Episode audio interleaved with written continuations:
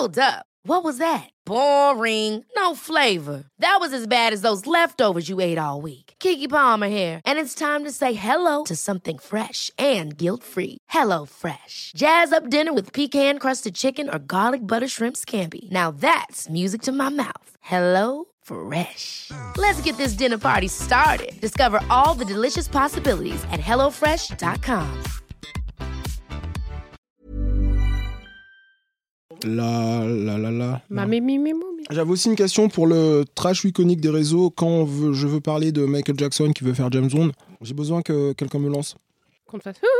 Eh ben, de toute façon, on, on enverra la jingle. The world, make it a better place. Tu veux pas qu'on te fasse Non. Le cheap. Le cheap. Cheap.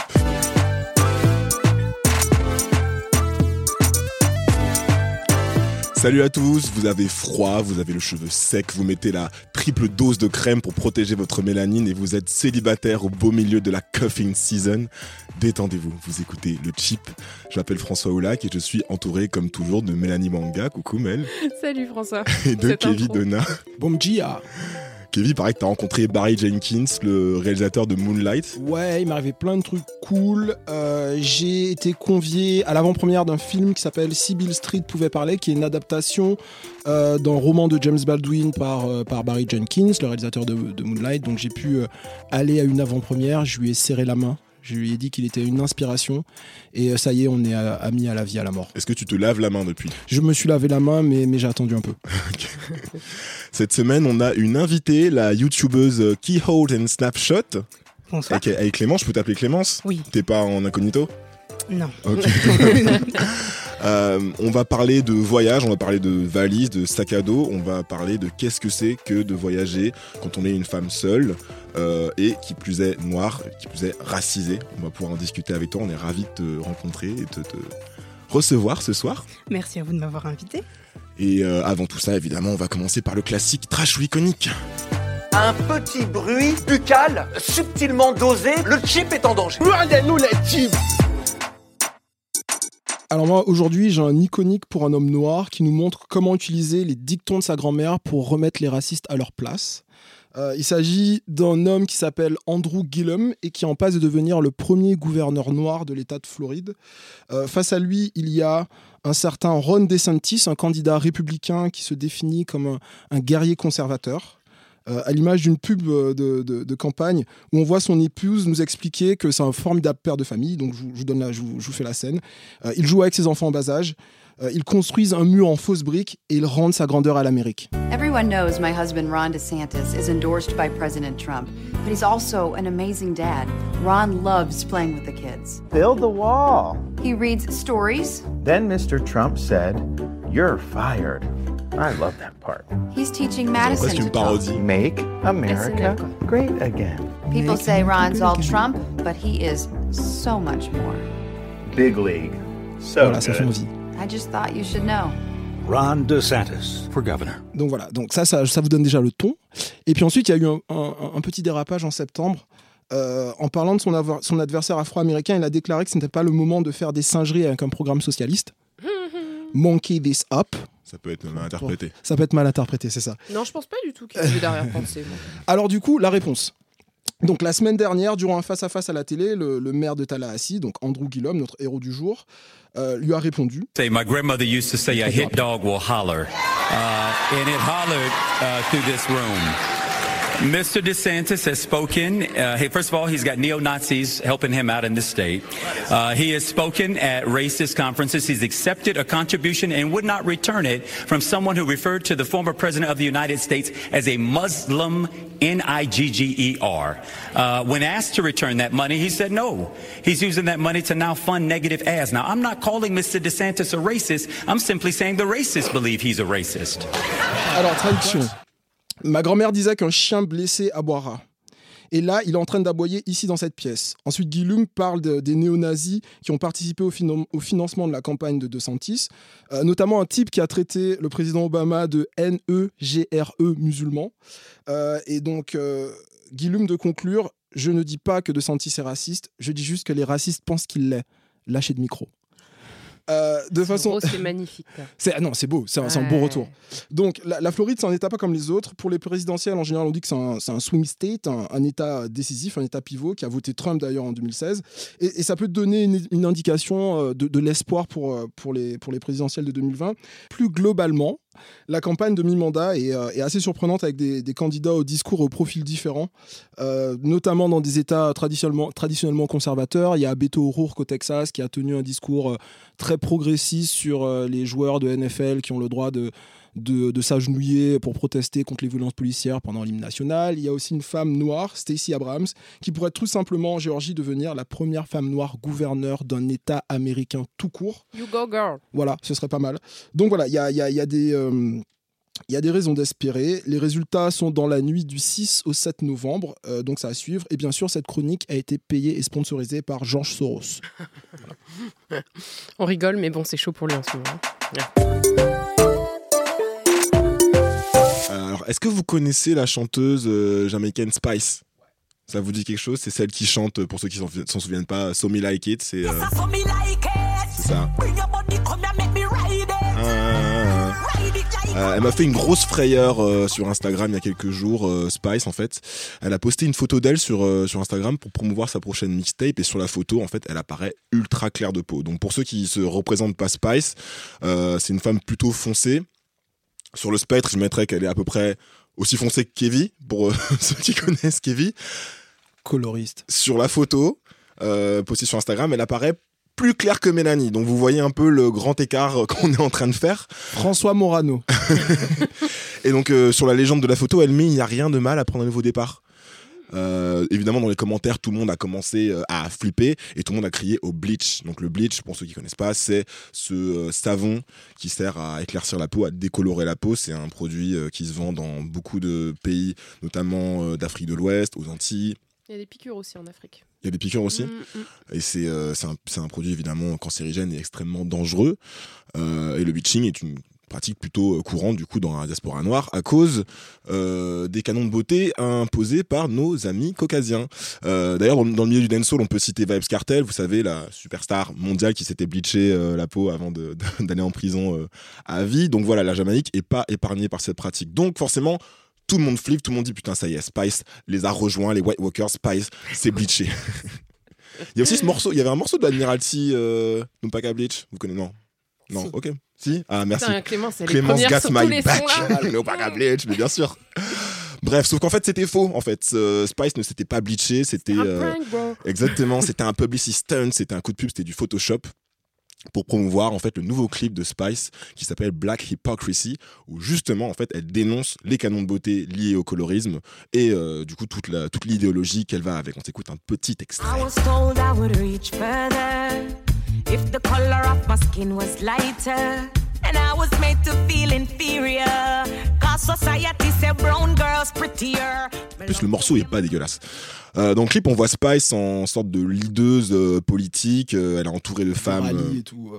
voilà, elle, voit- on- elle est entourée de femmes bien noires avec des, des bons 4C qui euh, lèvent le poing et qui ont des, euh, des, euh, des- des panneaux de, de manifestation qui disent en gros, on est aussi belle euh, que les femmes claires de peau, voire plus belle que les femmes claires de peau, et on veut être accepté. Et en gros, le, le message du morceau, c'est euh, aimons-nous, aimez-moi et, et acceptons-nous les uns les autres comme, comme on est. Arrêtons de- d'essayer d'être plus clair de peau, c'est ridicule. Euh, et donc voilà, c'était un gros ascenseur euh, émotionnel finalement, euh, mais qui s'est bien fini Ça va bien, François qui s'est bien fini. Et franchement, j'écouterai le, le prochain, prochain projet de Spice parce que c'est une artiste que j'aime bien quand même. Elle a quand même fait des gros gros sons. Donc voilà, je voudrais remettre une petite statuette dorée avec les mots iconiques, les lettres iconiques gravées dessus pour Spice. Alors, euh, c'est le moment où vous bouchez les oreilles des plus jeunes parce que moi, cette semaine, euh, je vais vous parler d'un livre ultra trash qui circule dans les bibliothèques françaises. Euh, L'info nous est venue d'un thread Twitter qui a été posté par Célia, Cénométis, qui relate en fait sa découverte en bibliothèque d'un livre pour enfants qui est paru chez Glénat en 2002, appelé Bérénice ne veut pas être noire. Réaction à chaud sur le titre voilà, ça pique. Euh, donc Bérénice, c'est une petite fille blanche qui a des nouveaux voisins noirs. Et là, c'est le drame, déjà. hein.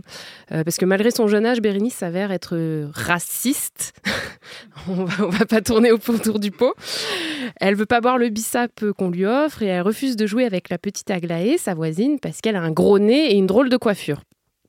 Donc, pour repousser l'envahisseur, Bérénice met au point euh, le plan Maxi Blanc. Donc, elle sort la crème solaire et le bob de vieille pour ne pas prendre le soleil.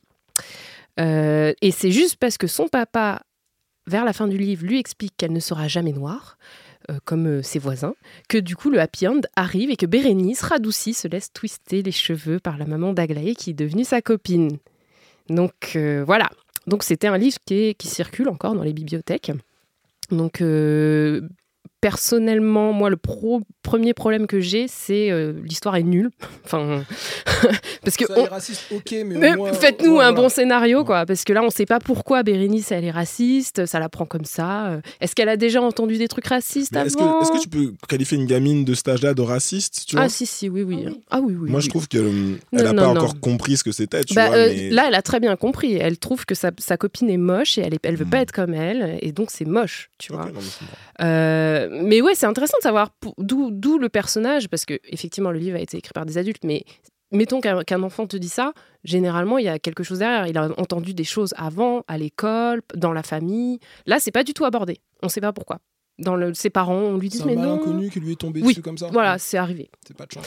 Et euh, le deuxième euh, problème que j'ai avec le bouquin, c'est qu'il n'y a pas de remise en question du personnage, en fait, dans le sens où euh, on adopte en toute détente le point de vue du personnage le plus détestable de, de l'histoire, Euh, alors qu'en vrai, la vraie histoire, l'injustice, en gros, qui est, qui est en réalité ce- celle du racisme subi par Aglaé et sa famille, eh ben, c'est complètement retour- retourné et c'est la méchante qui devient l'héroïne de l'histoire, en fait. Et ceux qu'elle fait souffrir deviennent les seconds rôles. Donc, euh, du coup, construction narrative, euh, tu vois, qu'est-ce Ah qui se ouais, passe? vois, On- ne sait pas. Bon, ça, c'était la petite critique littéraire. Euh, on, on fait un- on peut parler des auteurs, donc Muriel et Daniel Blancou, ça Ça s'invente pas, hein, quand même. Euh, parce qu'au final, c'est eux qui se gênent pas pour, euh, pour écrire des insultes racistes en noir et blanc, euh, noir sur blanc, pardon, euh, de type gros nez, euh, tu vois, j'aime pas ses cheveux. et à la fois, ça peut instaurer des stéréotypes racialistes dans l'esprit des enfants blancs qui lisent. Ils avaient jamais entendu ça avant. Ils lisent le bouquin, ils se disent Ah ouais, c'est vrai. Et plus important pour moi, c'est que ça peut être d'une grande violence pour les enfants non blancs et noirs, du coup, qui sont confrontés à ce bouquin, quoi. T'es une petite fille ou un petit garçon blanc, noir, pardon, tout ce bouquin, tu tombes sur ça, j'imagine le choc quand même. hein. Et le dénouement, c'est Mais ne t'inquiète pas, tu ne deviendras pas noir. Mais Donc, toi, tu fait, restes- ça va. Tu restes dans ton. Toi, le lecteur noir, tu fais Mais moi, alors du coup. euh, Bah non. te démerde-toi. Non, toi, en fait, on s'en fout. Euh, et je voulais juste ajouter que quand on sait qu'un livre euh, pour enfants comme celui de Laura Nsafou, dont on a déjà parlé ici, comme un million de papillons noirs, qui offre une image positive des femmes et des petites filles noires, euh, qui est pas exotisant, qui est très poétique, ça a été refusé quand même par plusieurs maisons d'édition euh, pour ouvrez les guillemets, communautarisme, euh, avant d'être édité chez Cambourakis. Donc euh, il est en vente dans toutes les librairies, vous pouvez l'acheter. Euh, et du coup, le fait que ce bouquin-là, qui est, quand même une, une ordure, enfin, j'ai lu ça, moi j'étais mais vraiment choquée. Ce bouquin-là a été publié il y a 16 ans, donc en 2002, à l'Est Blaise. Personne s'est dit peut-être que c'est une mauvaise idée. Non, non, on l'a publié. L'année de Jean-Marie Le Pen au second tour de la présidentielle en France. Hein, Tout est lié, c'est c'est magnifique. Peut-être par hasard. Euh, du coup, voilà, moi je, je voulais juste dire fuck les bibliothèques euh, qui mettent à disposition ce livre encore en 2018, fuck l'éditeur, fuck les Blancous, même si Daniel, l'illustrateur, s'est quand même excusé sur Twitter. euh, je sais pas, enfin moi je sais pas, je suis fatiguée, euh, faut me laisser quoi. Non, je j'accepte pas. Et surtout fuck Bérénice qui peut aller s'étouffer avec sa crème solaire. Est-ce que je pourrais juste rajouter quelque chose? Moi, je pense que j'aimerais surtout qu'on laisse les, en- les enfants noirs rêver aussi, peut-être? Ah Parce non, que, non, dès 3 ans. Moi, non. à partir, enfin, même Bérénice, je l'ai mise de côté. Clairement, à partir, elle et ses problèmes et son Elle bob, là, ils peuvent aller euh, marcher sur des Legos, je sais pas. Mais euh, ouais, moi, c'est quelque chose que je retrouve vachement dans les librairies et ça m'énerve. Ah, C'est genre dès qu'il y a un enfant noir. Dès il qu'il y a un enfant noir, non, mais c'est, on, on était à la Fnac euh, l'autre jour avec des amis et on cherchait des livres pour enfants. Et le seul livre pour- avec un enfant noir en couverture que j'ai vu, c'était Henri et la quête de la liberté. Henri était un petit esclave Ah, euh, aux, non, aux États-Unis. Oh, non. Voilà, donc à côté, tu as Tom qui est astronaute, euh, Anne qui est dresseur de tigre, et Henri qui cherche sa Qui liberté. Je. Ouais. Pourquoi Est-ce qu'on peut pas, je sais pas, est-ce qu'on peut Mais pas non, si- s'ils donner, sont pas euh, esclaves, c'est communautariste. Bah oui, mais ouais, mais j'aimerais quand même que les enfants noirs pu- puissent, tu vois, se, se projeter dans d'autres réalités ou celles où ils avaient autant de valeur qu'un tabouret Ikea. En fait, moi, j'aimerais bien que les enfants noirs puissent rêver, en fait. Et euh, Eh ouais. bien, on transmet ton message euh, aux éditeurs français qui nous écoutent. Euh, Kev, tu t'occupes cette semaine du trachico des réseaux. Qu'est-ce qu'on a demandé cette semaine aux gens? Euh, ce qu'il pensait de Michael Jackson qui a voulu jouer James Bond. Alors, euh, il, il faut que je, je contextualise un petit peu. Je voulais Euh, faire en premier. Dans son autobiographie, Michael Ovitz, agent de star à Hollywood, euh, raconte que dans les, dans, les, dans les 80s, Michael Jackson voulait changer son image et jouer dans un film d'action. Donc euh, Michael va chez, euh, va chez l'agent et son associé pour leur en parler. Et là, il y a un accident, donc l'histoire du guacamole. En gros, Michael Jackson portait un chapeau. Il dépose son chapeau, en fait, il fait tomber son chapeau dans un bol de guacamole et le remet sur sa tête. Sauf qu'il reste un petit bout de guacamole qui dégouline. Et, euh, et en fait, au moment où Michael leur annonce qu'il veut faire du cinéma et que, enfin, qu'il veut être acteur, qu'il veut jouer dans un film d'action, le bout de guacamole tombe et tout le monde explose de rire. Donc Michael Jackson est vexé, se lève et part. Du coup, l'autre, l'agent Michael Ovitz, lui court après et lui dit Non, mais Michael, je suis désolé, c'est pas toi, on te prend au sérieux, c'est pas le guacamole. Et Michael lui répond Ok, mais je veux être James Bond. Alors, euh, là, le mec est un peu désemparé. Il répond Euh, Tu as la carrure très fine et tu es trop sensible, tu ne seras pas crédible en montagne de muscles. Du coup, Michael Jackson ne jouera jamais euh, 007. Mon avis, c'est pas très grave. Il jouera dans Smooth Criminal, euh, qui va donner le morceau Moonwalker. Are, you, are you okay, Annie Oui, bien sûr. Euh, bien sûr. Euh, je. Euh, je me souviens pas du tout du film, mais le morceau euh, Smooth Criminal euh, est un classique. Du coup, euh, ça va, c'est pas si grave que ça. Mais T'as pas fait coup- d'insert de smooth screen Non. mais, euh, mais bref, du coup, on vous a posé la question. Michael Jackson voulait jouer le rôle de James Bond au cinéma. Vous pensez qu'il, est-ce que vous pensez qu'il aurait fait un bon agent? 007 Vous avez été 21% à répondre trash. Euh, il aurait été nul. 11% pensent que ça aurait été iconique. Et enfin, 68%, c'est un véritable plébiscite, Ouais. répondent Idris Elba avec cette A euh, à la fin. Ah Donc victoire pour Idriss Elba qui n'avait rien demandé. Puisque il a- cet été, je crois, à la rentrée, il a, il a tweeté Don't believe the hype. Donc en Mmh. gros, euh, Non, mais c'est mort, il est trop vieux. jouer, ouais, Il est trop vieux. Comment Je sais ça, pas trop vieux? Non, il est pas trop vieux. Bah, il est, il- la plupart des acteurs qui ont été embauchés pour James Bond, ils ont, ils ont des signes des contrats pour plusieurs films. Oui, certes, Idris mais- Elba, maintenant, il est plus le jeune premier qu'il était Ouais, il y a mais euh, 5-6 James- ans. James quoi. Enfin, Bond, quand on regarde l'âge de Daniel Craig. Ouais, Daniel Craig, c'est un. Ouais, mais tu vois, il a signé il y a plus de 10 ans, quoi. Ouais, mais ça dépend aussi du- de la direction qu'ils veulent donner à James Bond. Des fois, ils, ils décident de s'intéresser à un James Bond vieillissant. Non, des fois, ils font des. N'essaye pas de me convaincre. Bien sûr que j'aimerais Idris Elba en James Bond. Je te dis juste que l'in- l'industrie, euh, maintenant, l'a classé comme trop vieux, quoi. Mais par contre, quand les mails de Sony avaient leaké, je sais plus, c'était il y a quelques années. Il est trop street. Oui. Oui, c'est ça. Non, ouais, il y avait ça, mais il y avait la fille euh, qui, qui, qui, a- euh, qui était euh, l'une des principales personnes euh, affectées par le leak, euh, qui bossait chez Sony, qui disait Mais pourquoi on prend pas d'Idris Elba Euh, Moi, je le veux, il y a plein de gens qui le veulent. Et puis, tu avais tous les autres mecs qui disaient Ah, mais non, euh, Oh, impossible. En vrai, vous, vous auriez euh, voté quoi? Moi, j'aurais voté trash. Je pense que ça aurait été. euh, Non, ça aurait je, été je nul. n'ai je n'ai aucune foi en les talents d'acteur de, de Michael. J'aime beaucoup Michael, mais je n'ai pas du tout. Hmm. T'aurais voté quoi, Clémence? Euh, je- Michael, c'est ouf. On a une fan. C'est- mon icône, mais non, je, Non, ouais, En je, je acteur, le je vois crois pas que c'était sa voix. non, et puis même, de toute façon, pour- même l'idée générale d'un James Bond noir, vraiment l'impression qu'on réalise la logistique et le recasting que ça implique, parce que James Bond c'est un espion, donc il doit se fondre Ouais, dans le discret, décor. ouais. Voilà, comment un noir se fond dans le décor? Hmm. Parce quand que tu vas, la- quand tu vas en mission en URSS. Ouais, ouais, parce que tout, euh, ah, quand j'essaye de, parce qu'en fait, c'est un, sketch de Ah, Trevor Noah qui m'a, qui m'a inspiré Ouais. le- la réflexion. J'imagine à chaque fois les scènes de James Bond où à chaque fois il met un chapeau et tout et tout, et il se fond dans la foule et la foule est blanche en fait. Donc du coup, euh, quand il essaye de se faire poursuivre dans, dans, Je- je- dans je un, suis dans un, d'accord avec toi dans un marché en Écosse. Ce que tu impliques, c'est que les, les Noirs se font souvent arrêter, contrôler, etc. Et que quand on est blanc, on se déplace plus facilement. Et je Je pense suis pas pas, en d'accord. fait. je Oh, tu je oh, je On en parlera tout à l'heure. Ok, Non, mais ouais, mon, moi, mon idée, c'est juste que, ouais, enfin, je pense que pour que James Bond soit noir, faudrait que il euh, refasse tous les figurants, tout le casting et tout. Et vu qu'ils ne sont pas prêts à faire ça, euh, la question n'a même pas lieu d'être, malheureusement. En fait. Enfin, j'avais pas pensé à ça, mais c'est un peu shutdown du débat au final. Bah J'ai ouais. J'ai déjà un casting qui se fait dans ma, dans ma tête. Là, son père, ce serait Morgan Freeman. Tu vois, des trucs, des, Ouais. espèces de trucs comme ça. Non, je, Non. je, Ton je sais pas. Omar Sy. Ouais, c'est c'est ça.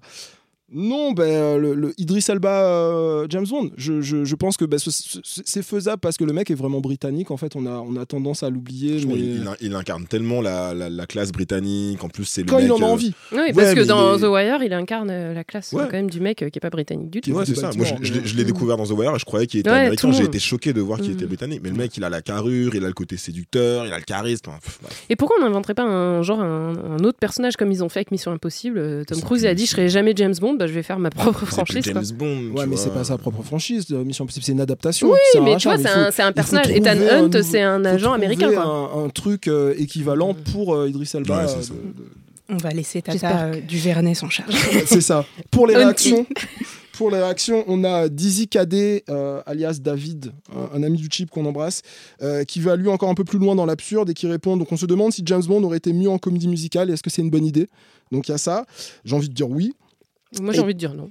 Et puis il y a aussi euh, Lunatrix Love Strange euh, qui commente elle. Y a-t-il une autre réponse valable qu'Idris Elba? I don't think so. Avec un emoji avec les deux yeux qui, qui fixent. Lunatrix, je t'envoie du love. Je suis de ton côté.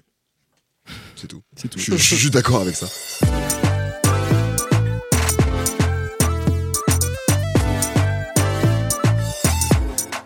Donc Clémence, on, voulait te recevoir parce que ce soir on voulait parler de, on avait envie de parler de voyage. Et tu tiens une chaîne YouTube qui s'appelle Keyholes and Snapshots. Et un des thèmes qui t'anime c'est justement le voyage en tant que personne noire, en tant que, que femme noire même. Euh, tu as une série de vidéos qui s'intitule Survivre et être noir dans le monde où tu partages des expériences, tu partages expériences et donnes des, astuces pour les, voyageurs noirs. Euh, le Black Travel Movement, ça vient des États-Unis, ça a fait des émules. Euh, ça a commencé avec la ségrégation, euh, notamment avec le Green Book. Est-ce que tu peux nous en dire deux, trois mots, s'il te plaît? Alors, le Green Book, c'est justement une des initiatives qui m'a poussé à justement faire cette série de vidéos et d'autres projets dont je parlerai un peu plus tard. Donc, le Green Book, c'est donc une initiative de, Vic- de Victor Hugo Green, pardon, en s'appelle 1930. Victor Hugo. Oui, Victor Hugo Ok, Green, Green. Oui, et coup, Green. oui, comme Michael B. Jordan. C'était a- un hommage. C'est comme Voilà. Michael B. Jordan, il a été obligé de rajouter un truc pour euh, Oui, parce que ouais, voilà. copyright.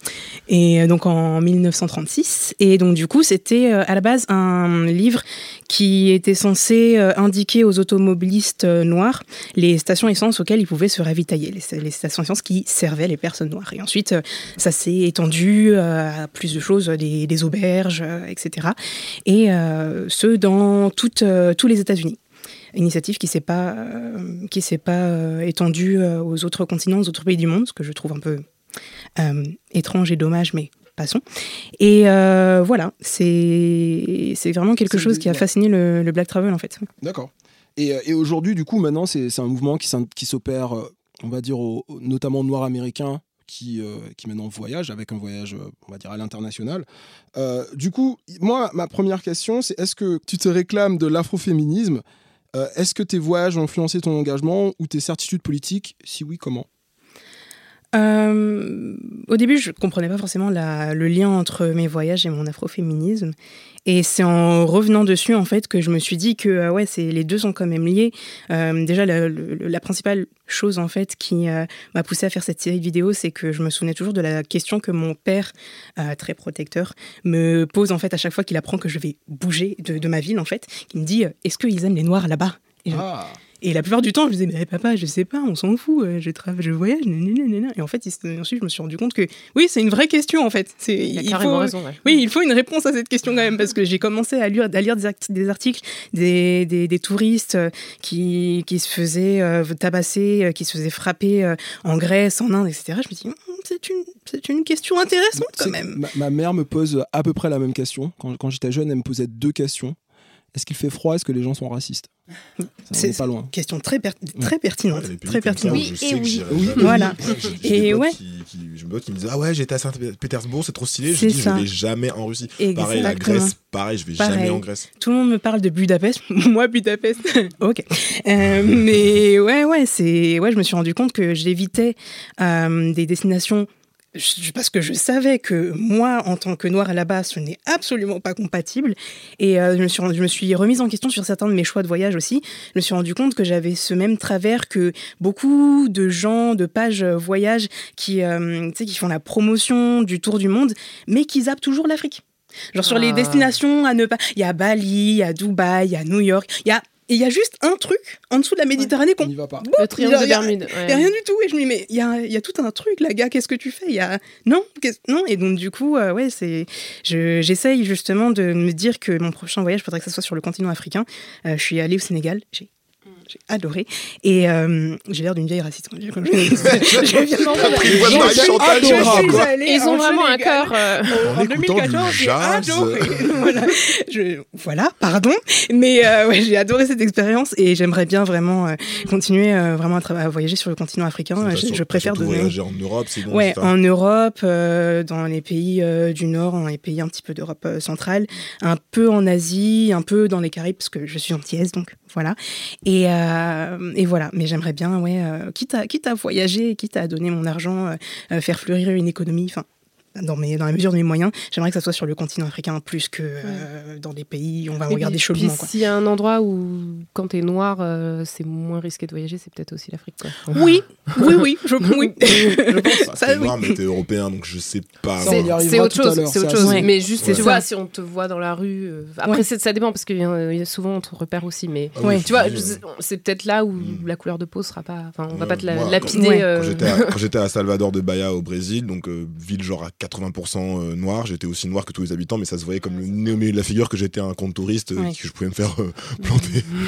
Kevin, excuse-moi. Non. euh, dans une vidéo avec la youtubeuse Leslinia Luberto, je prononce bien, euh, vous discutez de la spécificité d'être noir lorsqu'on voyage.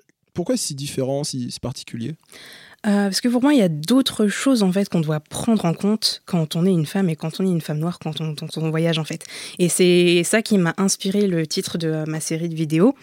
C'est que euh, je donnais des conseils de survie entre guillemets. Je me dis bon voilà, je vais dans ce pays genre demain. Qu'est-ce qu'il faut que je sache? Quelle langue on parle? Quelle est la monnaie utilisée? Comment on dit bonjour histoire de pas être mal élevé Et euh, mais aussi il y a ça qui est intéressant, si savoir. euh, oui, j'y vais. Est-ce qu'on va me refuser des services? Est-ce que je vais m'engager dans, dans une baston de regard avec une meuf dans le métro à Varsovie, comme ça m'est arrivé, vraiment? Et, euh, et euh, ouais, c'est des choses en fait que qu'on n'a pas dans les dans les guides de voyage traditionnels du genre Lonely Planet et tout.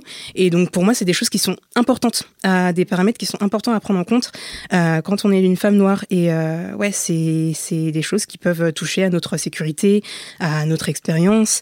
Et euh, c'est des questions qu'on ne devrait pas avoir honte de euh, de se poser en fait, et des informations qu'on pourrait qu'on devrait avoir euh, à trouver facilement pour moi. Il y a des trucs que tu fais avant de partir. Des trucs que tu fais avant de partir en voyage que tu ferais que tu ferais pas du tout en fait si t'étais une femme blanche ou un homme blanc? Euh, pour moi, déjà, je regarderai les incidents dans les dernières années. D'accord. Euh, ça, ça, liés à la jamais, race. jamais un homme blanc fait ça quoi. Ouais, bah, je ne pense, Les je ne pense pas, non. des Ouais, ouais. années. Donc ouais, euh, non, pareil, ouais, voilà, j'ai vu euh, la Grèce euh, en 2014, je crois que c'était ça, un étudiant qui s'était fait, je crois, lapider quelque chose comme ça. Je fais non. Ah, Du coup, on part à sur un. Ouais, du coup, on part sur un non. Euh, ouais, je, je, je, je, je choisis très très bien avec qui je voyage. Je voyage euh, parce qu'on a tous, euh, voilà, des, des amis blancs qui sont plus ou moins conscients de ces problèmes. Euh, évidemment, enfin, je- j'en ai aussi, mais je ne voyage que avec ceux qui ne remettent pas en Ouais, cause vont pas dire, mon bon. ressenti en fait. Quand j'entre dans un bar, que je vois qu'on me regarde bizarrement, qu'on me regarde mal, que j'ai été plus servi, que j'ai été servi plus sèchement que les autres, etc.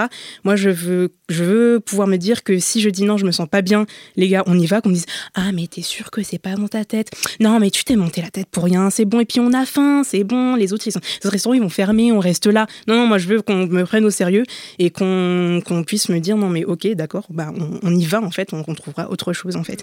Et euh, voilà. Et selon la situation euh, géopolitique actuelle du pays, je vais quand même m'enregistrer à l'ambassade, etc. Et, euh, et ouais, vraiment Et- me renseigner. Il y a aussi des, des- des conseils pratiques, tu vois, des, des choses qui sont pas forcément que liées à la, à la couleur de peau, mais par exemple aussi, juste à, au fait d'être une femme, tu, tu parlais dans une vidéo au Cambodge, euh, la difficulté de trouver des tampons euh, dans le Cambodge profond. Oui. Oui, En- oui. en Chine aussi, c'est ouais c'est bah j'étais partie euh, en voyage pendant deux mois euh, en mission. Alors je fais des gros guillemets, des énormes guillemets humanitaires, On humanitaires. vient de les voir passer. Et euh, ouais, donc du coup, on est allé dans des dans un village, euh, par exemple à Pursat, euh, dans, une campagne vraiment profonde. Et donc il n'y a pas de supérette. C'est très difficile à trouver du moins. Et euh, après l'en- l'endroit où on était, c'était surtout un marché. Et ouais, les tampons étaient à ciel ouvert. En gros, enfin la boîte était ouverte comme un présentoir en fait. Parce qu'on n'a pas à présenter des tampons, normalement ça reste fermé, parce que hygiène en fait. Et donc du coup, euh, ouais, c'est des choses auxquelles on pense pas. Et si on te les dit pas, bah tu, là, tu as besoin de tampons et puis tu vois des, des, des trucs avec des mouches qui volent parce qu'il y, a des- y, a y a des morceaux de porc à côté. Tu fais, en fait, non, je ne vais pas. Non, non, non, non. Et ouais, c'est c'est c'est des choses euh, que qu'il est bon de savoir en fait. Et ouais, je suis contente de pouvoir les partager parce que ça a l'air con comme ça, mais je pense que ça peut servir à deux trois personnes. Et, et cette mission, c'était dans un cadre euh, des études ou quelque chose comme ça? T'as pas mal voyagé pour tes études déjà? Euh, ouais, ouais, euh, c'était dans le cadre de mes études, ce qui fait c'est quand même la chose un peu problématique. Euh, et euh, ouais, c'était dans le cadre de mes études. Et, Et dans le cadre de mes études, euh, ouais, c'était donc deux mois au Cambodge. Et j'ai fait aussi euh, six mois en Suède euh, en Erasmus. Ouais. Donc t'as voyagé dans, dans l'Europe du Nord? Oui. Alors ok, j'ai dû voir peut-être cinq noirs en six mois, mais j'ai jamais été confrontée à du racisme, donc c'était plutôt cool. Et oui, on peut trouver des magasins afro en Suède. J'en ai trouvé un avec jeu à peu près à une heure de train de Kalmar, ou alors à Skerolmen, qui est une station en banlieue de Stockholm, directement en sortant du métro. C'est là où j'ai acheté mes cheveux verts. C'est la fin de cette vidéo, j'espère qu'elle vous a plu. N'hésitez pas à vous abonner, à me suivre sur les réseaux sociaux, les liens sont dans la description. Et moi je vous dis à la prochaine. Bye Trop mignonne. Donc du, du coup, c'est une partie du monde où il n'y a pas nécessairement beaucoup de noirs, mais tu semblais euh, dire que tu t'y trouvais à l'aise. Oui, j'ai adoré la, la Suède, ce pays Le dans mon racisme, cœur il est on the down low là-bas? Euh, bah, moi, quand j'y étais, je dirais oui, mais vu ce qui s'est passé entre temps, Ah oui. parce que je crois que deux mois après que je sois rentrée, il y a eu la, la photo iconique de la femme qui a le poing levé devant une marche de néo-nazis, puis il y a eu la montée du. Je me suis dit, Hum, en fait, non, plus, plus Je trop, suis non. en partie fait. à temps. Ouais, ouais.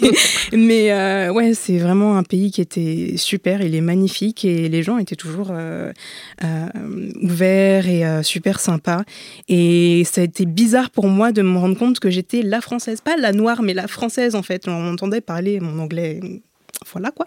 Et euh, on me disait oui, euh, ah oui, tu, tu viens d'où? Moi j'étais en mode ah putain, ah de France, c'est cool. Je, oui, oui, oui, oui, je suis française, oui, oui, oui. C'est marrant. C'est- C'était euh, la réalisatrice euh, Amandine Gay qui disait ça aussi, que quand elle était au Canada, on la voyait d'abord comme une Française Ouais. avant euh, d'être noire. Moi, je crois pas que j'ai ça, tu vois. Euh, dans les pays euh, où j'ai voyagé, euh, les fois où j'étais célibataire, je me disais, Hé, hé, je vais pouvoir draguer en disant, ça y est, c'est la- l'accent français, la, la réputation des Français. Bah, ça marchait pas. Euh, T'as essayé où tes techniques dommage. de drague euh, dans quel pays euh, Réfléchis bien avant de répondre. Réfléchis super bien. Les timelines doivent correspondre. je peux pas, je peux pas confirmer ni infirmer. Euh, non, mais par- moi, en, en tout cas, je pense qu'en tant, que- en tant qu'homme noir, euh, pour moi, ça marche pas pour le coup, parce que je, je ne, je ne représente pas l'image qu'à l'étranger, on va se faire euh, du cliché du français. Un français doit Ah. être avant tout blanc. Pierre Donc, j'ai beau, j'ai beau parler anglais, espagnol, euh, avec un accent euh, fleuri euh, qui sent bon la baguette, je crois pas que ça marche pour moi. Après, ça dépend peut-être des configurations, parce parce que Oui. c'était dans la drague, donc du coup, peut-être Ouais, que t'es tombé ouais. sur des meufs genre, oh, Peut-être aussi, je me suis pris des grosses vestes. Voilà, hein. C'est Voilà. ce que je n'osais pas le dire, mais je l'ai c'est pensé.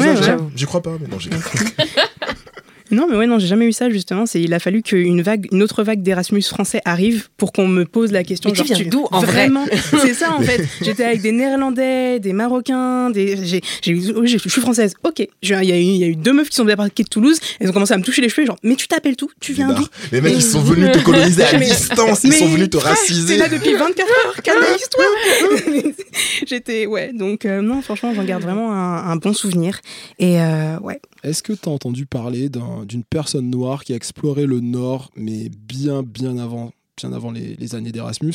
C'est un mec qui s'appelle, euh, pardon, c'est un monsieur qui s'appelle Tété Michel Paumassier. Est-ce que ça dit quelque chose? Euh, Je l'ai rencontré il y a une semaine à, à Bruxelles, justement, à une, une rencontre Ah, sur le voyage noir. Et euh, donc lui aussi, il a exploré le Nord dans les années 60, euh, mais vraiment le Nord tout au Nord, le Groenland. Donc ça, tout, tout commence au Togo dans les années euh, 50-60 où il est enfant. En fait, il avait une phobie des serpents et euh, il tombe sur un livre qui avait ramené des, missionnaires euh, sur le Groenland et en fait, il découvre qu'au Groenland, comme il fait très froid, il n'y a pas d'arbres et comme il n'y a pas d'arbres, il n'y a pas de serpents. Donc, euh, il va mettre, il va, il va partir de chez lui assez jeune et il va mettre des années à arriver d'abord au Danemark pour s'engager sur un, navire qui va au Groenland et donc il arrive au, Groenland au milieu des années 60 Euh, et puis après donc il a passé deux ans il a, appris la langue inuit il est rentré chez lui d'abord euh, au Togo puis il s'est installé en France. Il en a fait un livre. Et ça a été un tel succès que la BBC en a fait un documentaire donc euh, on le suit 20 ans plus tard après son premier voyage de retour au Groenland. To the outside world, they're the Eskimos of the Arctic, but they call themselves the Inuit, the people. Not long ago, many of them thought they were the only real humans on Earth. Other races were the offspring of man and dog.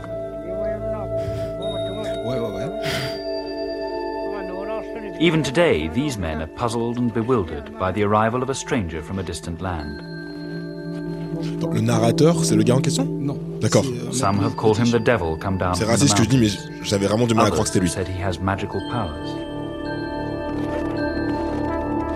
Such extreme reactions are understandable in a people so isolated as these. For the stranger is black. Is black? Euh, voilà, ça s'appelle African Eskimo. Alors je sais qu'on on doit plus dire Eskimo, on dit Inuit, mais c'est le nom du, du docu. Euh, cette espèce de décalage, déjà est-ce que toi tu l'as ressenti Tu vois, est-ce que 30 40 ans plus tard, quand d'autres générations euh, de personnes noires voyagent vers, vers le nord, est-ce que tu as ressenti déjà ce- cette espèce de curiosité euh, Enfin, enfin, je crois pas que tu sois le Groenland. si? Non, non, non, quoique, si, c'est- si c'est pour la même. euh, vu, que je suis, vu que j'ai la phobie des araignées, peut-être que je vais tester, parce qu'apparemment ça a l'air d'être efficace. Je vais avoir. T'as poussé jusqu'au nord, t'as fait, euh, t'as fait le. Euh. Suède et Norvège. Ouais. Voilà. J'aimerais faire plus, mais euh, il fallait que j'habitue mon corps quand même par Ouais. palier. Déjà, le moins 20, c'était. Mais on va. On Déjà, va moins de 5 pousser. à Paris, c'est dur, alors moins. Le type, c'est un pionnier, en fait. Oui. C'est assez- extraordinaire en, en termes de représentation, ne serait-ce que de ce que les personnes noires peuvent faire, de où elles peuvent aller. Oui. Euh, ça me fait penser aux, aux années 60 où, effectivement, euh, bah, la- les opportunités de voyage pour un, Tongo- un Togolais euh, sont pas, sont pas incroyables. Quoi. Ouais, ça c'est intéressant ce que tu dis parce que j'ai l'impression qu'on ne on ne se représente pas euh, les noirs comme des explorateurs, comme Non. des voyageurs. Alors que, à ce que je sache, je crois qu'en fait, on a découvert que c'était les hommes africains qui avaient découvert l'Amérique bien avant euh, les Vikings et les, et Ouais, les on, a autres. retrouvé- on aurait retrouvé des, des traces de civilisation ouest-africaine au Mm. Brésil, C'est bien ça. précolombienne. Ouais. Et, euh, et alors, je voulais te demander un truc. Justement, tu voyages souvent seul, donc? Euh, je voyage pas forcément, pas souvent seul, mais ça m'est arrivé quand même plusieurs fois. Alors, attends. En fait, ma question, c'est, tu euh, t'arrêtes en auberge de jeunesse, des choses comme ça, euh, parfois? Ouais, ça m'est arrivé. ouais. D'accord. Parce que les, les fois où j'ai voyagé en auberge de jeunesse, j'ai remarqué un truc, c'est que la figure du backpacker, tu sais, le Ouais. mec qui fait, ou la meuf d'ailleurs, qui Ouais. fait euh, Le tous les pays, les tours du monde, etc., c'est forcément un homme ou une femme euh, blanc ou blanche. Plutôt un homme d'ailleurs. Plutôt un Plutôt homme, hein. un homme, plutôt un Australien qui se bourre la gueule euh, et qui Oui. euh, pollue partout, hein, on est d'accord Je me rappelle quand j'étais en auberge de jeunesse au Brésil, j'ai fait leur 3 ou 4 auberges de jeunesse, c'était Mm. un sup. Ils sont partout. Ouais. Et ils. Ils sont partout, Mélanie. Enfin, Est-ce que t'as croisé du coup des gens qui te ressemblaient quand t'as voyagé? Est-ce que ça t'est arrivé de croiser des gens qui te ressemblaient en auberge de jeunesse? Ah, absolument pas. En Ah hôtel? Non, non. euh, En camping? Airbnb. En Airbnb euh, non, je crois qu'en plus, quand j'y pense, je crois que j'ai jamais fait. euh, je crois que j'ai jamais eu un autre Airbnb ou une autre Airbnb, une hôtesse, pardon, Airbnb noire en fait. Je crois que je suis en train de, Mm. de réaliser Il y a un ça. vrai problème sur Airbnb. Avec Et ouais, non, ouais, déjà, de toute façon, est-ce que j'ai, est-ce qu'on a envie d'y être? Ouais. Et euh, ouais, non, je me rends compte que ouais, c'était tout le temps euh, ouais, des Américains ou euh, je sais pas, des Hongrois, des, des Allemands ou voilà. Et ouais, toujours blanc, un peu musclé, tout ça, voilà, que ce soit mec ou femme quand même. J'ai vu pas mal de femmes qui, qui faisaient du backpack, mais ouais, c'est toujours la même image de, de ouais, des, des, des backpackers qu'on qu'on se fait, qu'on voit dans les dans les dans les films du type Into the Wild, genre le mec qui, voilà ouais. qui a voulu se découvrir lui-même et qui euh, décide de- d'aller euh, dans les steppes de la Laponie. Parce qu'apparemment voilà pour, parce qu'apparemment pour se découvrir tu dois aller dans la forêt loin dans le froid. Alors que je sais pas je vais juste rester et regarder Netflix mais c'est un autre débat. Et euh, ouais. Donc du coup ouais, c'est vrai que ouais je s'il y avait des fois où ça me donnait des doutes quand même parce que ça me rappelait quand même ouais les des fois les phrases de mon entourage ma famille qui disaient mais pourquoi tu fais ça? C'est un truc de blanc de... mais Ça non. va- En fait, ça marche, ça, ça marche en vase communicant, j'ai l'impression. bah ouais. Il n'y a, pas beaucoup de noirs qui voyagent, euh, et donc du coup, il n'y a, y a, pas un- y a pas un imaginaire du voyage qui est C'est ce lié que aux j'allais dire, en fait. et comme il n'y a pas cet imaginaire, Il y a une bah, absence, en voilà. fait, il y a un vide, euh, un vide d'exemples et de, et de représentations de, de personnes noires qui voyagent. Moi, j'ai plutôt vi- visité l'Asie, en fait, et c'est vrai que pour le coup, j'ai vu des noirs partout. Au Japon, en Corée, euh, il y en a, un, il y en a. un. d'accord Mais euh, effectivement, du coup, tu te dis, c'est quand tu es confronté à des stéréotypes, des gens qui te disent qu'ils veulent te toucher les cheveux, qui te, qui te font comme si tu étais un, une- un rappeur et tout, tu te dis, mais c'est parce qu'en fait, euh, effectivement, il y a vraiment ce manque visuel. De, enfin, comme ils voient pas de personnes noires, ils se, ils se réfèrent à des stéréotypes qui ont été en plus, pour le coup, colportés par, euh, par les colonisateurs, quoi, Mm. par les blancs. Donc, euh, c'est soit le rap, euh, soit euh, euh, Le les- sport, le euh, sport, les la femmes, les femmes noires, voilà, c'est des prostituées. euh, Donc c'est-. Oui, oui, oui. Moi, ça me donne le sentiment que. J'ai toujours cette impression que, quand- surtout quand je vois les, les pubs, euh, les choses comme ça, euh, les affiches dans le métro, ou peu importe, euh, tout l'imaginaire, on va dire, de la, de la publicité touristique, des agences de voyage, j'ai l'impression que le. Ils, te, ils te vendent l'idée que le monde est un vaste terrain de jeu où tu es accepté partout, Mhm. mais en fait, c'est un vaste terrain de jeu pour les blancs. Et euh, même, même au niveau, par exemple, tu, tu disais tout à l'heure, Kevin, que par exemple, un Togolais a pas les mêmes chances de voyage euh, que, bah, que, qu'un, Qu'un Australien, qu'un Français qu'un ou un Allemand. Ouais, faut, bah, c'est, c'est, par exemple, ne serait-ce que par la, la, la force des passeports, tu sais, la fameuse. euh, Oui. Ouais. donc il y a, il y a à la fois des barrières euh, de, de type racial, identitaire, bien sûr, mais il y a aussi des trucs tout à fait politiques, géopolitiques et puis euh, économiques, en fait, quoi. Sur, sur cette question-là aussi, de, de- vous parliez tout à l'heure des, euh, des gens qu'on voit qui voyagent et des questions de représentation. Mélanie, tu t'incitais là-dessus. Je vous recommande le travail d'une photographe et écrivaine de voyage euh, nigériane qui s'appelle Lola Akinmade. Je vous mettrai son, Instagram en, en lien. C'est une super femme. Et euh, elle est basée à Stockholm, elle est spécialiste photo de, de, voyage autour de justement du, du pôle. Donc euh, c'est euh, une femme noire qui voyage et qui explose des espèces de, de, ouais, de barrières en, en permanence. Juste un petit truc avant, avant, avant de conclure. Une de, tes, une de tes dernières vidéos, je crois même ta dernière vidéo, c'est sur le white saviorisme. Est-ce que tu peux nous en dire Hmm. deux mots, s'il te plaît? Fais-nous rêver. Donc euh, cette vidéo c'était euh, super intéressant pour moi comme projet parce que ça a non seulement permis de m'attaquer euh, à un phénomène que je trouvais super euh, intéressant aussi intéressant que rageant d'ailleurs Euh, et euh, Tu peux juste expliquer ce que c'est pour les gens qui connaissent pas oui, alors je vais, je vais essayer de faire une définition simplifiée, mais sans trop faire de raccourcis. En gros, le white saviorism, c'est un peu euh, la figure de la personne blanche qui va aller euh, éduquer et sauver les populations non blanches par son savoir et euh, par la force de sa bonne volonté. Donc euh, voilà, c'est tout ce qu'on voit sur les photos Instagram, les, les gens qui sont qui font des selfies avec des, des, Ah. des petits enfants noirs comme si c'était des, des, des, des pots de fleurs ou des accessoires. Ah oui, mes petits héros, nu, nu, nu, nu, nu, nu, euh, voilà, évidemment tous torse nu, euh, tous, euh, voilà, euh, alors que, voilà, pour se, pour se faire mousser à la machine à café, en mode, Oh, quelle est généreuse cette Christiane, voilà. Euh, tu t'imagines, tu t'imagines aller en vacances euh, en, je sais pas, en République tchèque Moi, je vais le euh, ou euh, Je, je vais prendre pas, des enfants au- dans la rue et je vais faire Hey Ouais, voilà, au Danemark, et tu vas, tu, tu vas devant le maternelle, tu poses à côté des mais gosses en ouais, mode, je, hey je m'imagine vraiment pas me poster à la sortie d'une école primaire à Copenhague en mode Oh là là, mais Qu'est-ce qu'ils sont sont mignons. j'ai trop envie de leur offrir des cahiers, mais je- il faut, il faut ça que quelqu'un se fascine. lance un projet cela photographique me comme ça. fascine, cela me fascine vraiment. Et donc du coup, ouais, ça, ça m'a permis justement aussi de me, de me remettre en question par rapport justement à l'expérience au Cambodge que j'avais faite, puisque je- j'étais euh, donc j'étais en école de commerce et euh, donc on avait une association euh, humanitaire dans cette école. Encore une fois, giga guillemets. Et euh, donc du coup, euh, un des euh, projets de cette association, c'était de partir sur le terrain au Cambodge, donc pendant deux mois, pour aider des enfants dans des centres en fait tenus par une ONG. Et, euh, et moi, je voulais découvrir le Cambodge et j'avais vraiment envie d'aider. Ça partait d'une bonne intention. Ouais, comme souvent. Voilà. Mais euh, je me suis pas rendu compte à quel point c'était problématique. En fait, j'ai postulé et j'ai pris mon billet, je me suis renseignée sur la culture, etc. Et je sais pas, c'est une fois arrivé sur place que j'ai commencé à me dire, mais en fait, euh, il y a un truc qui est extrêmement gênant et je sens que j'en prends part et je sens qu'il faut que j'arrête et je sens que je déconne mais je ne sais pas j'arrive pas à, exa- à analyser comment et le fait d'être sur place ça ça te permet pas d'avoir du recul sur la chose et le fait qu'entre temps on te touche les cheveux on te demande on te demande pourquoi ta tête ressemble à l'Afrique. C'est une on m'a littéralement sorti ça. Littéralement l'enfant qui t'a dit ça, c'est ça littéralement sorti ça oui. Et, euh, et, les, et, les, et les prêtres euh, les, les moines pardon bouddhistes qui euh, ne devraient pas euh, s'approcher des femmes mais qui s'approchent de toi Ah pour bah prendre oui. des selfies parce que du coup Toi, ça va Es-tu vraiment pas- une femme ah, je, je ne sais toujours pas. Je- je- on ne m'a pas répondu. Je ne sais toujours pas. Et donc, du coup, le fait d'être dans les albums photos de au moins 20 familles cambodgiennes, Oui. Euh, ça ne m'a pas laissé le temps de vraiment prendre du recul par rapport à tout ça. Et c'est une fois rentrée, je me suis dit, merde, j'ai vraiment déconné en fait. Mon, téléphone n'est absolument pas rempli de, de selfies avec des enfants cambodgiens, parce que je respecte le droit à l'image des enfants des gens, ça ne se fait pas. Mais euh, ouais, je, me rends compte que euh, j'aurais pas dû faire ça et que euh, c'était de l'égoïsme de ma part et que si j'avais vraiment voulu aider, euh, bah, soit j'assumais que je voulais aller au, Cambodge et je, je partais qu'en tant que touriste, soit je, je levais de l'argent et je l'envoyais en fait. Mm. Et au lieu de, de m'imposer en ton présence, en disant je vais aider, non meuf, tu ne sais rien faire. Est-ce que du coup, t'as fait du black saviorisme Bah, je crois que j'ai lancé le, le mouvement. Ouais. Après le Black Bah, ouais. Movement Ouais, ouais, bah c'est ce que, en tout cas, c'est ce que nombreux, de nombreux gens euh, dans, dans mes commentaires m'ont dit. Mais tu vois, tu es noir, donc pourquoi t'appelles ça du white saviorisme Mais Ouais, j'ai bah, juste une petite question sur les, les photos parce que c'est un truc qui est hyper intéressant et j'en parle avec pas mal de gens, euh, de personnes noires. C'est euh, qu'est-ce que tu fais quand tu es dans un pays étranger, donc que ce soit en Asie ou, euh, ou euh, en Amérique du Sud ou effectivement.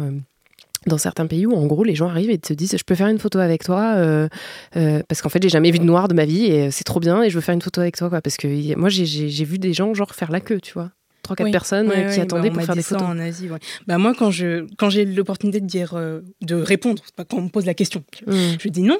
Mais le truc, c'est qu'on me la pose pas en fait. Ah, on pose du coup, euh, ouais, il y, y a eu plusieurs cas où euh, je suis posée à un endroit, voilà, avec euh, une amie et euh, je vois des gens arriver. Tu sais, nonchalamment, Mm. en mode Oh, il est bien ce banc. Et puis je me rends compte qu'il y a 20 personnes qui aiment beaucoup ce banc. Et puis il y a quelqu'un qui prend la photo. Et, je me dis- et le temps que je me rends compte de ce qui est en train de se passer, les gens sont partis. Et voilà, en fait. Ah, c'est surtout comme ça que ça s'est passé. Donc j'ai même pas le temps de me dire Excusez-moi, droit à l'image, pourquoi Et non.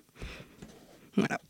Je sens que je vous ai laissé. euh, Non, non, non. Non, non, non, c'est- très cool. C'est très, cool. avait- Non, non, on- on n'a plus beaucoup de temps, donc euh, je, je voudrais conclure et te, te laisser un peu la parole sur tes projets. Euh, tu m'as parlé de, de quelque chose que tu es en train de lancer ou que tu viens de lancer. Est-ce que tu peux Euh, je l'ai lancé il y a pas mal de temps. Euh, donc c'est un projet justement dont j'avais parlé euh, ouais, il y a un certain temps. Donc j'ai voulu un petit peu pousser cette initiative du Black Travel puisque voilà, je voulais pas que ça soit qu'un des sujets de ma chaîne. Donc j'ai lancé le site et le compte Twitter Mélanine Nomade. Et voilà, donc c'est une carte. quoi C'est une carte euh, collaborative où les gens peuvent laisser des témoignages en fait sur des expériences qu'ils ont eues dans des pays et euh, laisser des bonnes ou des mauvaises adresses, que ce soit euh, des restos, dire que oui, il y a un magasin de coiffure en Suède et il faut que vous y alliez, et des, voilà répondre à des questions un petit peu connes mais qu'on peut se poser. Par exemple, ouais, si, tu pars, je sais pas, par exemple six mois au Japon et que tu sais que ton tissage va pas tenir tout ça temps, qu'est-ce que tu fais? Et voilà. Donc ouais, c'est des questions comme ça auxquelles j'aimerais essayer de répondre avec bah, les gens qui me proposent leurs témoignages. Et euh, voilà, je suis en train de reconstruire le site et euh, la, carte, la carte est toujours disponible et vous pouvez euh, me suivre sur Twitter, at Mélanie Nomade. Cool. Bah, C'est super cool de ta part, c'est hyper altruiste. Merci beaucoup pour, euh, pour cette initiative. Euh, donc on mettra tous les liens pour, euh, pour suivre Clémence et puis, et puis continuer à voyager. Quoi. Je pense que tu disais euh, dans ta discussion avec Leslie Nia que c'est pas parce qu'il y avait des difficultés que tu, euh, que tu n'encourageais pas les gens, notamment les femmes noires, à voyager. Je crois que c'est important. Oui, ouais, c'est très important. Et euh, après, je dis pas aux gens de, de défier euh, les statu quo et de se mettre en danger, etc. N'allez pas au Brésil, euh, par exemple. Ouais, là, c'est non, je pense que là, le timing est mauvais. Pareil pour la... Avec, votre raisonnement, on va plus aller. ouais better safe than sorry quand ouais, même hein. mais Euh, ouais, je sais pas. Par exemple, pour moi, euh, l'Amérique est un pays cancel jusqu'à 2020. Genre, il y a- à- de l'autre côté de l'Atlantique, il n'y a rien. Je voilà. Mais 2020, euh, c'est gagné, hein, donc. euh, 2024, donc ok. Mais euh, ouais, euh, je me dis que euh, voilà. Après, moi, je sais que c'est une initiative de ma part. Je suis extrêmement mesquine, donc quand on me dit que tu ne peux pas aller quelque part, en général, je vais y aller deux fois. Mais euh, ouais, j'ai- j'ai- j'aimerais pouvoir me dire que euh, ouais, euh, il faudrait arrêter de d'instiller cette peur et cette méfiance euh, chez les voyageurs et voyageuses noires à ne pas travailler, à ne pas travailler, à ne pas voyager. Je suis fatiguée, pardon. Et, euh, et voilà, à découvrir le monde. Et justement, c'est comme une- la représentation dans tous les autres domaines. En fait, c'est en voyant plus de noirs le faire que euh, les gens se sentiront euh, encouragés, accompagnés. Peut-être accompagnés. Peut-être qu'il y aura des commerces qui vont s'ouvrir, des Ouais. commerces black owned. Peut-être que voilà, on aura plus de recommandations et qu'on se sentira moins perdu. Et voilà, à nous de faire nos propres Lonely Planet, etc. Puisque bah, on met de réseau. côté. Voilà. cool. yeah. Euh, c'est des recommandations là. Alors, ma recommandation de cette semaine. Si je vous fais écouter ce petit extrait, vous pensez à quoi? C'est un blind test, hein Britney Spears Non, Oh, c'est une intro d'album. C'est une intro d'album. Je sais.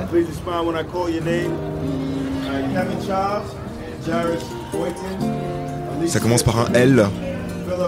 Ça finit par Hill. Ah d'accord.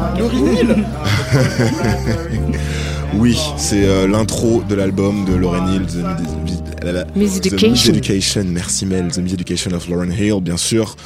Euh, alors le New York Times, euh, pour les 20 ans de l'album, a fait un super podcast, enfin c'est un article audio plutôt.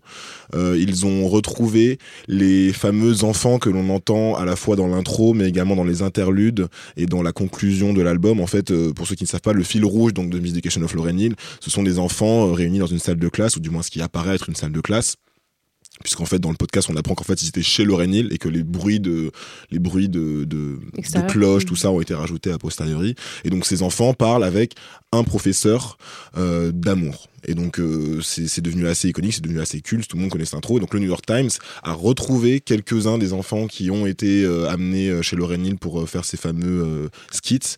Et donc ils parlent en fait de, la façon dont ça s'est passé de la façon dont ils perçoivent Lauren Hill et, l'impact finalement qu'a eu l'album sur leur propre vie. Et, en gros euh, ils se rendaient pas compte à l'époque forcément qu'ils prenaient part à un, un objet culturel Mm. aussi important. Euh, petit focus sur euh, le mec, le prof en fait qui euh, que vous entendez euh, poser des questions aux enfants. What do you think about love, etc. C'est un monsieur qui s'appelle euh, Raz Baraka et qui euh, déjà à l'époque était euh, impliqué dans la communauté euh, donc euh, de euh, de Newark, New Jersey, qui est donc la ville euh, de, de Lorraine, si je dis pas de New bêtises. York, dans le New Jersey. Voilà, c'est ça. Euh, et qui en fait est devenu plus tard le maire de Newark. Donc c'est le maire actuel de, de New Il a York. été blessed par l'album, quoi.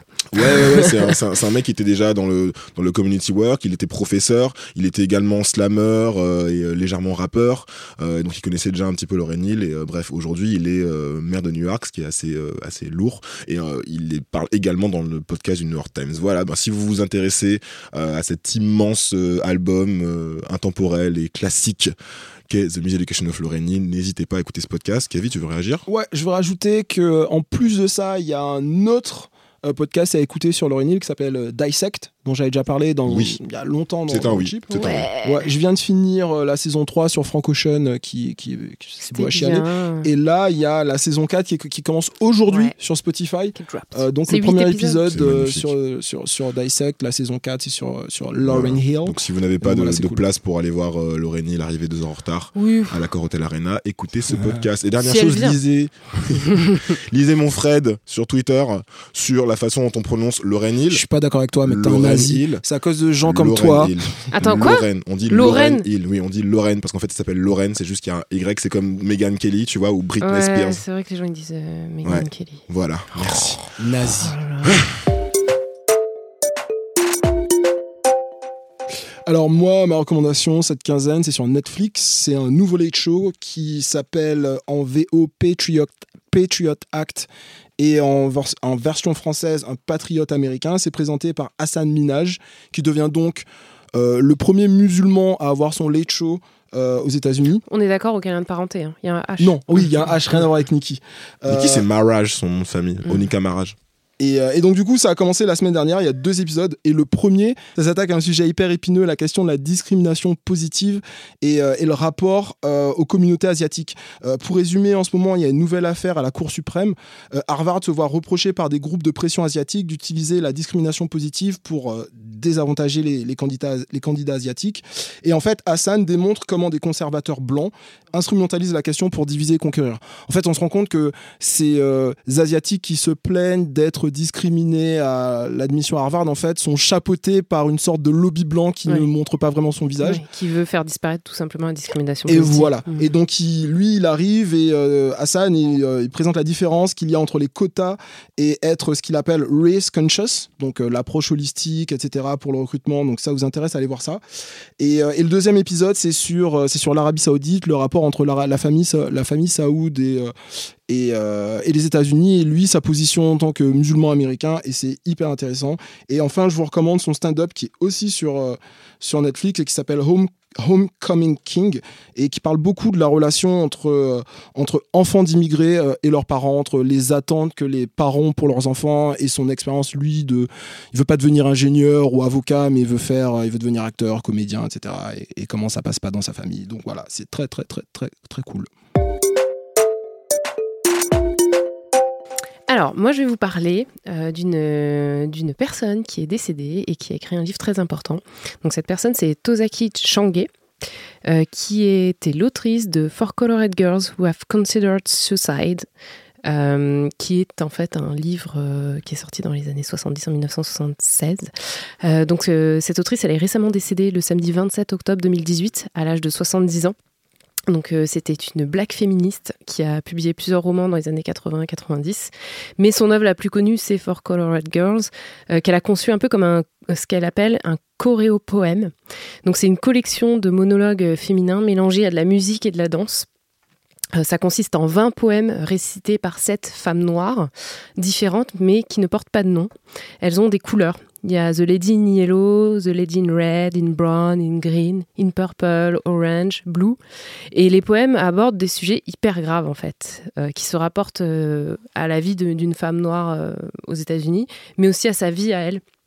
Parce que du coup, euh, Tozaki euh, Change, elle a fait quatre tentatives de suicide dans sa vie, notamment dû au racisme.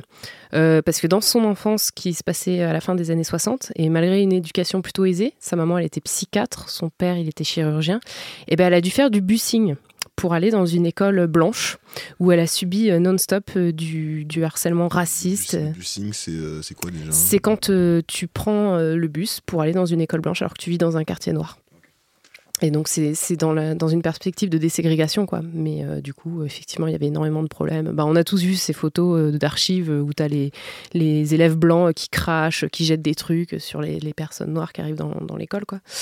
Euh, du coup, For Colored Girls, c'est euh, hyper beau. C'est vraiment une œuvre d'art. hein. C'est vraiment quelque chose euh, hyper émouvant.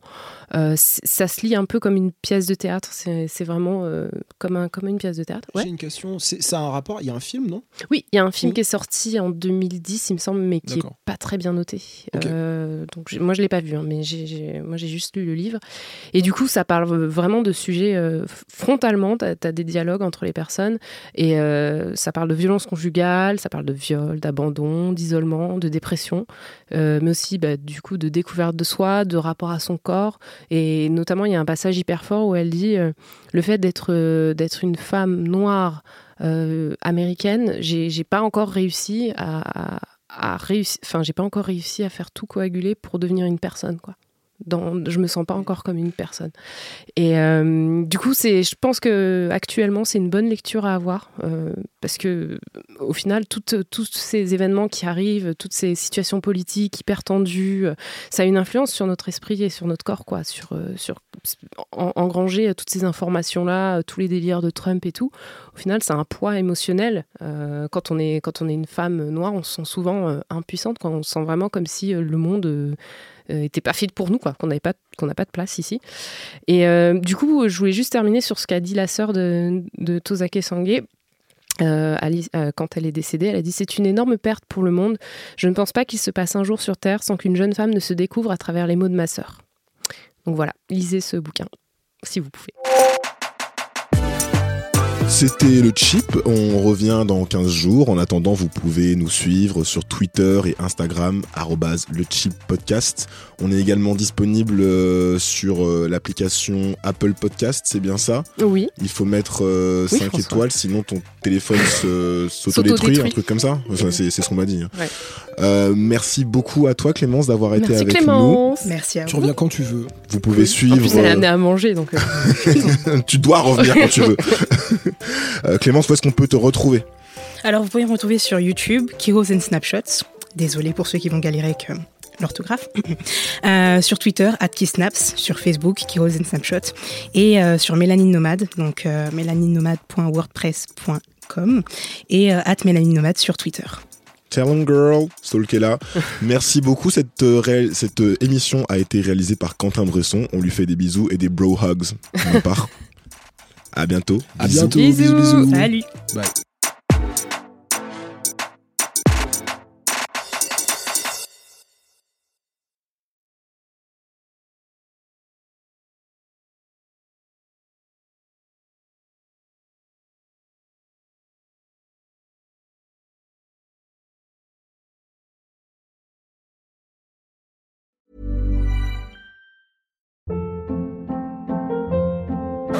Hold up. What was that? Boring. No flavor. That was as bad as those leftovers you ate all week. Kiki Palmer here, and it's time to say hello to something fresh and guilt-free. Hello Fresh. Jazz up dinner with pecan-crusted chicken or garlic butter shrimp scampi. Now that's music to my mouth. Hello Fresh. Let's get this dinner party started. Discover all the delicious possibilities at hellofresh.com.